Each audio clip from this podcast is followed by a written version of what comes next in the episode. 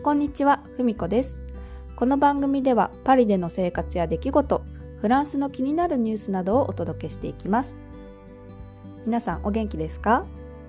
早速ですが今日のテーマはフランス猫シャルトリューを知っていますか？ということで猫についてお話しします。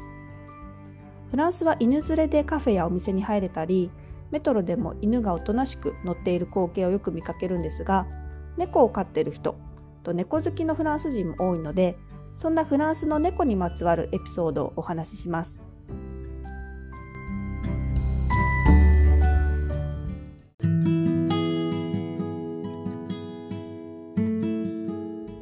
はい、今日のテーマはフランスの猫事情についてお話ししていきたいと思います。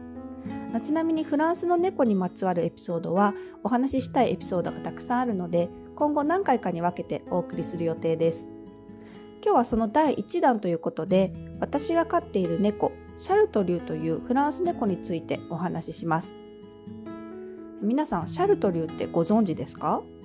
日本ではマイナーであまり知らないという方が多いかもしれないです。フランスがルーツの猫なのでフランス人はシャルトリューというとわかる人が多いです。見た目的には灰色の毛並みとオレンジ色の目が特徴です。見た目はロシアンブルーとかとブリティッシュショートヘアに近い、まあ、すごく似ていますね。で口元がふっくらしていて微笑んでるように見えるので微笑みの猫とも言われています。でその見た目の優美さからフランスの宝とも呼ばれちょっとすごいあの呼び名ですが著名人に愛された猫としても有名です。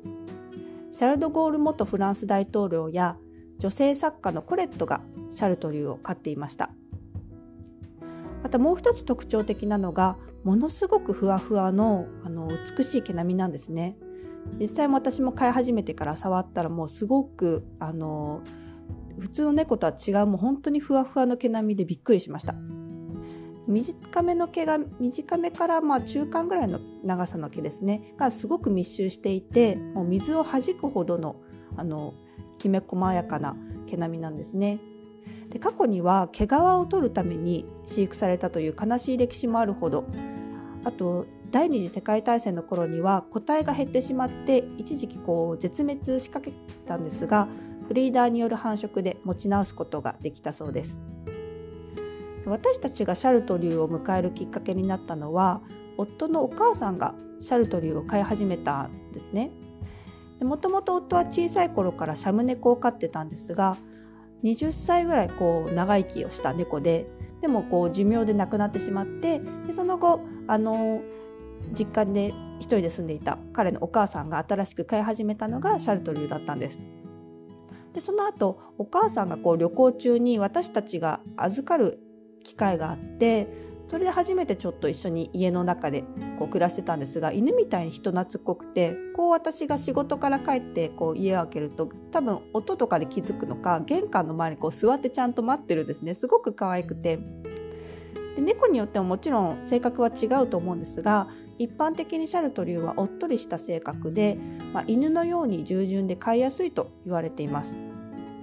であまり鳴かなくて鳴き声も何て言うんですかね猫みたいにニャーっていう声じゃなくて鳥の声みたいなクルルっていう小さい何て言うんですかか細いような声鳴くこと自体もほとんどなくてあのすごくあの珍しいというか私は今まで出会ったことのないタイプの猫だったのでいろいろと新鮮でした。で私たちがこうアパルトモンを購入して広い家になったのをきっかけに夫があの猫を飼いたいと言い始めたんですね。で私自身は猫を飼ったことがないのでどうしようかちょっと悩んだんですが、まあ、動物を飼うにはかなりの責任がいるので、まあ、もちろん長生きもしたら長い付き合いにもなるだろうし結構悩んでたんですよね。でそこでそのお母さんが飼っていた、ね、このシャルトリューを思い出して、まあ、多分猫を飼ったことがない私にも飼いやすそうなあの種類だったのでシャルトリューがいいのではと思ってそこが決め手になりあの迎えることにしました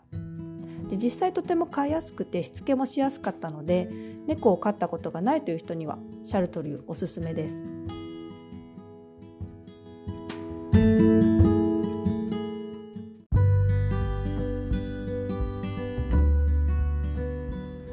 今日はフランス猫シャルトリューについてお話ししました。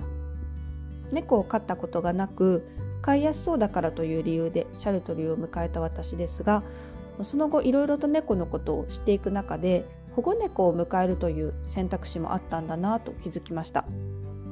フランスの猫事情についてはお話ししたいエピソードがたくさんあるので今後はあの私たちが保護猫の預かりボランティアをした時のことやあのフランスのブリーダー事情